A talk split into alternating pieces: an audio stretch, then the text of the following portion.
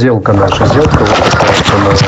Шалом, дорогая община, Юдхей справедливость наша. Рад вас всех приветствовать сегодня на нашем уроке. С вами я, Давид Бен Израиль.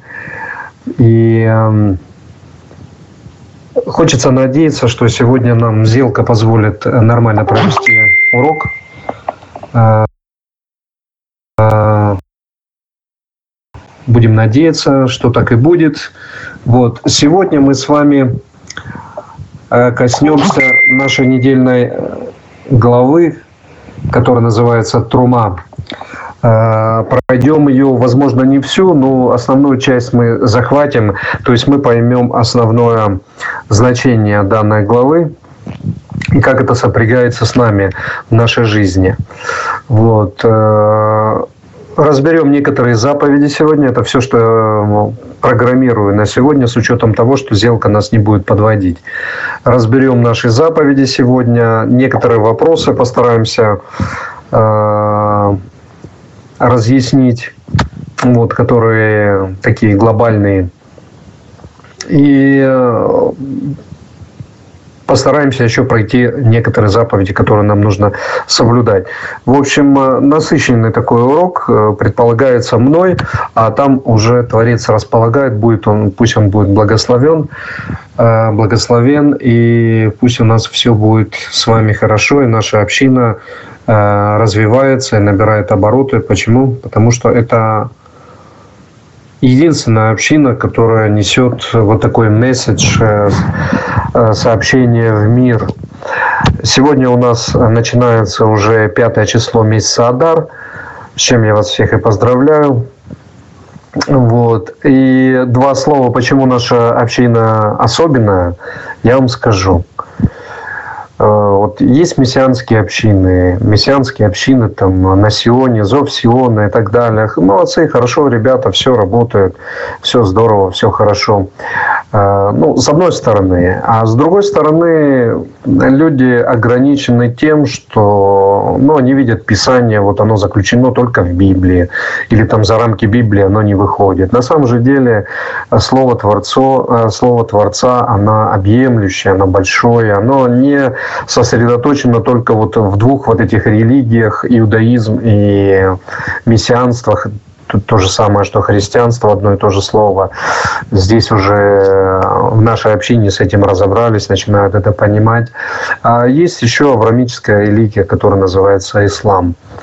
Вот. И это тоже религия, которая формировалась и произошла от Творца ввиду разных обстоятельств, ввиду разных разно, разногласий с иудаизмом и с христианством, произошла а, вот, вот отголосок вот этой религии произошел и также формировался со временем и перерос в то, что перерос, и сегодня есть много его разных корней. Всему этому предстоит исправиться. И наша община – именно этим и занимается. То есть она ставит на место всю справедливость Творца. То есть это неограниченная община, она не ограничена только вот иудаизмом, который не принимает пророков Творца и на самом деле является кафиром. Кто такой кафир? Это неверный, неверующий. Бог называет так называет неверным, неверующим. Когда не принимают его пророком, пророков, то люди становятся неверующими. Поэтому иудаизм, ограниченный только пророками до Малахи, до пророка Малахи, это люди неверующие. То есть они не принимают э, посланников Творца. Они не хотят слышать его слово. Они не хотят э, с этим словом жить. И они становятся кафирами, неверными. Э, Далее, христианство, которое не хочет слышать дальше пророка, не хочет с ним разбираться, не хочет вникать, постигать и так далее. Это тоже неверные. Также неверные, потому что не хотят прислушаться, не хотят разобраться, не хотят услышать, какое послание Творец несет. Мы все это здесь, в данной общине, проходим, побеждаем, разбираемся – Поэтому учение здесь не ограничено, оно не ограничивается, оно не ограничивает пророков, а значит не ограничивает Творца и разбирается с ними, разбирается, желая понять всю волю Творца для его верующих людей. Сразу скажу, а, нехорошее событие, которое произошло в Дагестане, в Российской Федерации, где молодой человек 22 э, лет, насколько я помню, вышел и расстрелял церковь, где выходили женщины, ну, видимо, из православной церкви после праздника Масленицы. А, что я хочу вам донести? Во-первых, сочувствие э, тем людям и родственникам, которые погибли. То есть людям уже мы посочувствовать не можем, а их родственникам посочувствовать можем. Что хочется сказать э, в этой связи? Почему Творец допускает такие события? А, они не просто так происходят. То есть э, ревнитель мусульманства видит, э, что праздник происходит не библейский, не божественный, языческий праздник. На самом деле а, Масленица – это языческий праздник, ничего не имеющий общего с э, народом Израиль, э, с Тарой, э, с Новым Заветом и так далее. То есть это вырванные клочки непонятно с какой традиции, причем языческой традиции. И такого язычества по всему миру больше, чем предостаточно. В церквях, и не только в церквях. Вот. И поэтому ревнитель, который видит, что на их земле э, происходит нечто э, мерзкое, ну, он собрал же не только масленицу, приурочил данный человек, э, который стрелял и убил пять человек, и его в конечном итоге убили. Он собрал много чего, что подтолкнуло его на такие действия правозаконны ли его действия или нет, если будем разбирать. Его действия не противозаконны, вернее, противозаконны его действия. Почему? Потому что без суда и следствия никто не может делать какое-то бесчинство.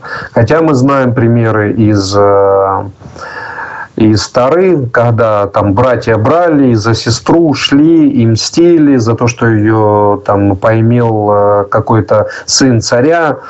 А, и потом про отец Яков э, был зол на данных двух братьев, которые самовольно взяли и э, взяли на себя ответственность за защиту своей сестры и пошли убивать человека, который изнасиловал то есть э, Творец нас всегда подводит к тому, что должен быть справедливый суд. Без справедливого суда люди просто так не могут выносить э, какие-то решения. Были ревнители в нашем народе. Был Пинхас ревнитель. Он тоже взял и нарушителей на вилы поднял, которые делали мерзко в народе своем. То есть самовольные такие движения. Здесь тоже мы видим самовольное решение.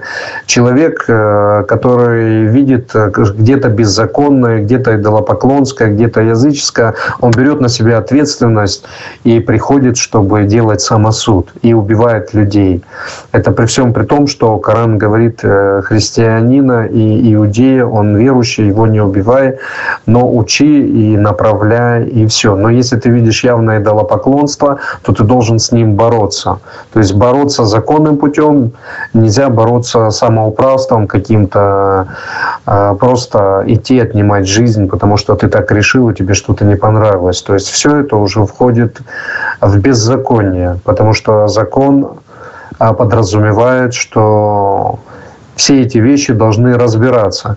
Но молодой этот человек, он для себя понимает, что разбираться некому, что э, там э, муфти, они находятся в системе, подчиняются государству, которое делает, э, ну, позволяет быть э, беззаконным вещам. И человек становится на уже самоуправство. Он видит, что та система, в которой он находится, не может никак повлиять на это.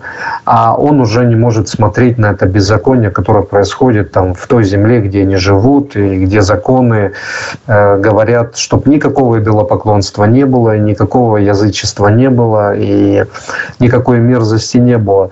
Э, в какой-то момент это начинает возбуждать мозг, а, особенно молодых людей, и они приходят к тому, к чему приходят. То есть о чем это говорит? Это говорит о том, что и духовное образование очень слабо. То есть э, прежде всего, конечно, должна идти милость. А прежде всего должно идти слово, с которым нужно прийти и объяснять. То есть э, чем убивать, просто расстреливать, лучше прийти и сказать, э, и силой сказать, или словом сказать, вы делаете мерзкое. То есть дать, чтобы тебя услышали, сделать так, чтобы, да, тогда бы это не разошлось э, по миру. Наверняка бы человека пришли там власти, запрятали спрятали его куда-нибудь в тюрьму там, или еще куда-нибудь, сказали, ты вот не имеешь права вмешиваться, без тебя разберутся, у нас многонациональная и многорелигиозная страна, сами разберемся. А к чему я это все вам рассказываю? Я вам все это рассказываю к тому, что в религиозном мире нет никакого единства, в религиозном мире нет никакого, никакой справедливости, которую можно решать. Одна традиция живет, соответственно, своих научений, другая традиция живет совершенно своих. К друг другу полная злоба, там кто бы что ни говорил не показывал, насколько там хорошо, на каком-то уровне, на высоком, а, между собой. Да, люди, которые во главе церкви стоят, во главе организаций церковных, они достаточно состоятельные, они делают вид, что все хорошо, хотя по теологическим вопросам с друг другом полностью не согласны. А чем ниже опускаемся, тем больше становится неприязнь у одних к другим. Допустим, мусульман сильно раздражает все то э, неверное поклонение Творцу, которое они видят э, в христианском мире и преимущественно в православии. Вот, потому что э, православие в подсоветском э, пространстве больше как бы развито, потому что это более православная страна, поэтому здесь так. В других странах Европы там католицизм, э, евангелические, протестантские служения и так далее. Но суть э, остается примерно та, та же. То есть те люди, которые понимают, что такое идолопоклонство, они стараются с ним всяким образом противостоять и бороться и показывать, что это неверно. Но религия не хочет услышать. Те, которые наверху, они в первую очередь должны все слышать и реагировать не просто говорить, что да, а пророк Мухаммед хороший там, или нехороший, или еще что-то, а до паствы доводить учение и объяснять, в чем посыл был пророка Творца. Вот это важно. Вот это главное. И это не происходит. Поэтому говорю вам, что то, где мы с вами находимся, это община – эта община ищет справедливости. Эта община ищет справедливости в Слове Творца, в самом Творце. Не просто она приходит, чтобы там по какой-то традиции рассказать про Тару, ну вот просто сидит э, мессианский учитель, один, второй, третий, четвертый, пятый, и по какой-то традиции, по традиции мессианства, по традиции там, э, какой-то религиозной, э, религиозного движения иудаизма рассказывают Тару. Это недостаточно. Это недостаточно. Тара в, в ходе э, происхождения новых заветов, завета через Иешуа, завета, который через Мухаммеда, там тоже завет. То есть Творец пришел с заветом, чтобы приняли. Те, кто не принимают пророка, они считаются неверующими. Однозначно. Почему? Потому что они не решают э, э, внутри конфессиональные вопросы. То есть э, христианство это не отдельно от иудаизма религия.